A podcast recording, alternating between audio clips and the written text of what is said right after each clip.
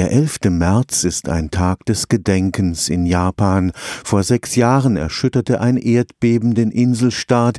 Der nachfolgende Tsunami tötete 18.500 Menschen und verursachte eine Kernschmelze im Atomkraftwerk von Fukushima. Am vergangenen Wochenende erklärte die japanische Regierung, viele der verseuchten Gebiete seien wieder bewohnbar.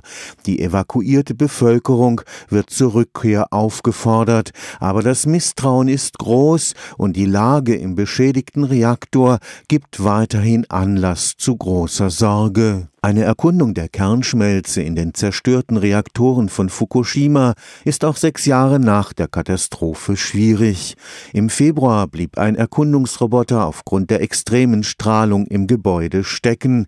Die ersten Bilder, die er dennoch aus dem Inneren des Reaktors lieferte, bestätigen die Befürchtungen der Wissenschaftler. Wir haben ja auch am ehemaligen Forschungszentrum, also jetzt KIT, Untersuchungen lange Zeit durchgeführt, wie so eine Kernschmelze sich durch das Betonfundament eines eines Kernkraftwerkes durch fressen würde, muss man schon sagen, durcherodieren würde. Letztendlich sieht man eine Bestätigung, wie wir das auch in Tschernobyl schon gesehen haben. Auch da gibt es ja Aufnahmen aus den unteren Bereichen des Betonfundamentes, wie eine Kernschmelze tatsächlich in der Lage ist, aufgrund ihrer hohen Nachzerfallswärme durch den Beton durchzudringen. Dr. Thomas Walter Tromm ist Experte für Reaktorsicherheit am Karlsruher Institut für Technologie.